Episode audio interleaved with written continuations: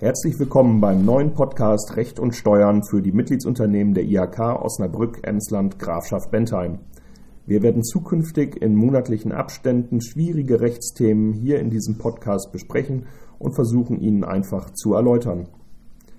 Wir beginnen mit einer Frage, die insbesondere für Existenzgründer wichtig ist.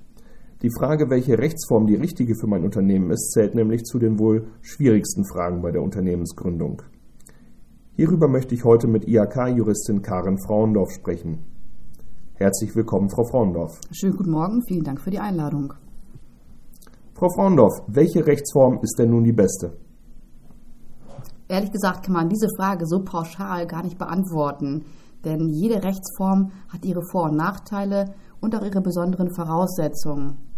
Deshalb gehen wir bei den Existenzgründungssprechtagen gern einen Fragenkatalog durch, mit dem wir uns dann der möglicherweise idealen Rechtsform annähern. Welche Rechtsform überhaupt in Betracht kommt, das hängt von ganz vielen verschiedenen Faktoren ab beispielsweise der Anzahl der Personen, die gründen möchten, die Frage der Haftung, der Buchführungsaufwand und auch von der Möglichkeit, Kapital zu beschaffen. Welche Rechtsformen sind denn für eine einzelne Person möglich? Für eine einzelne Person stehen verschiedene Rechtsformen zur Auswahl. Die einfachste und zugleich auch kostengünstige Rechtsform ist das sogenannte Einzelunternehmen. Dabei muss der Gründer nur eine Gewerbeanmeldung bei dem örtlich zuständigen Gewerbeamt machen und ähm, die kostet rund 30 Euro und danach kann der Gründer im Prinzip schon direkt loslegen. Das im Handelsregister eingetragene Pendant zum Einzelunternehmen ist der eingetragene Kaufmann bzw. die eingetragene Kauffrau. Eine weitere Möglichkeit für eine einzelne Person besteht, eine GmbH zu gründen, wobei das am aufwendigsten ist. Warum sollte ich mich als Einzelunternehmer überhaupt ins Handelsregister eintragen lassen? Das ist eine berechtigte Frage, denn die deutliche Mehrheit der Existenzgründer wählt gerade das Einzelunternehmen und nicht den EK bzw.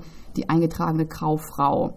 Was für eine Eintragung im Handelsregister spricht, ist die Tatsache, dass nur ein Kaufmann berechtigt ist, eine Firma, also den Namen eines Unternehmens zu führen, unter dem er seine Geschäfte betreibt, klagen darf und auch verklagt werden kann.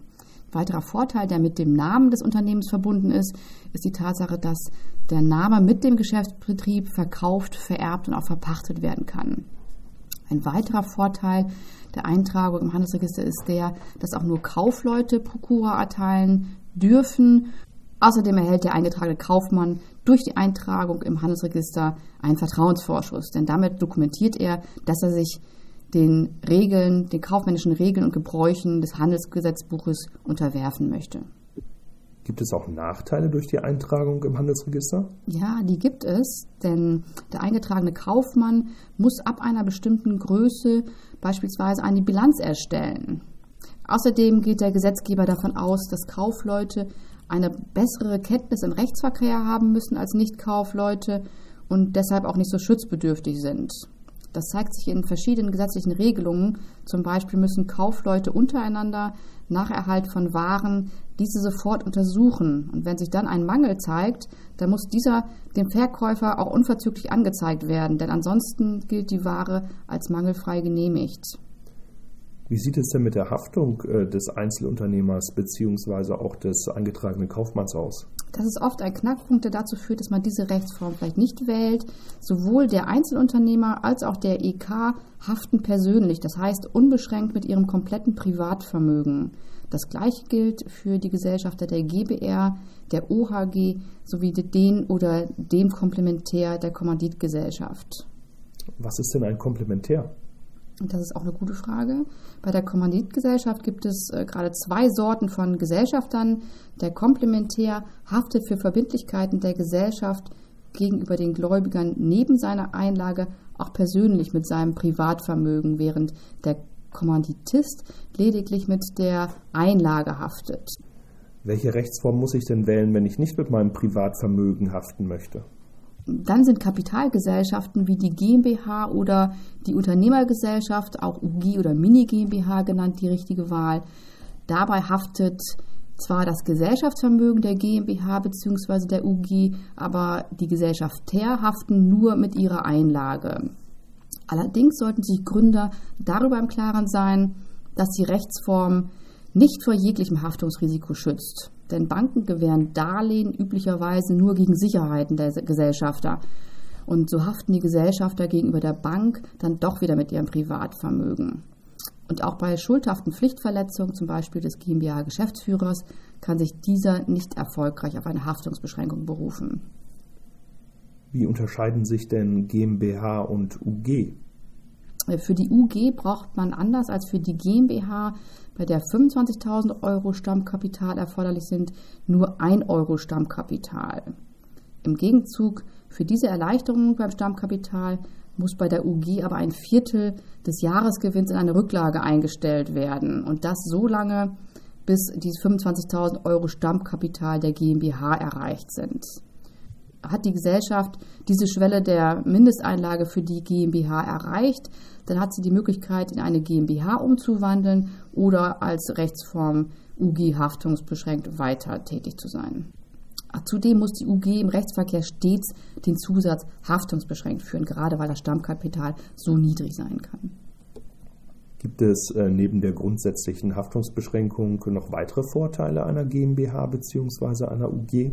Ja, da die GmbH und auch die UG jeweils eine eigene Rechtsperson sind, die sich von den Gesellschaftern unterscheidet, können Verträge zwischen der GmbH bzw. UG und deren Gesellschaftern geschlossen werden. So ist zum Beispiel das Gehalt des GmbH-Geschäftsführers bzw. UG-Geschäftsführers als Betriebsausgabe steuerlich abziehbar. Das allerdings nur, solange sich das Gehalt im üblichen Rahmen hält. Gibt es auch Nachteile der Rechtsform GmbH? Ja, schon die Gründung der GmbH ist zeitlich deutlich aufwendiger als beim Einzelunternehmen und auch kostenintensiver. So muss der Gesellschaftsvertrag der GmbH notariell beurkundet werden und vom Notar beim Handelsregister zur Eintragung angemeldet werden.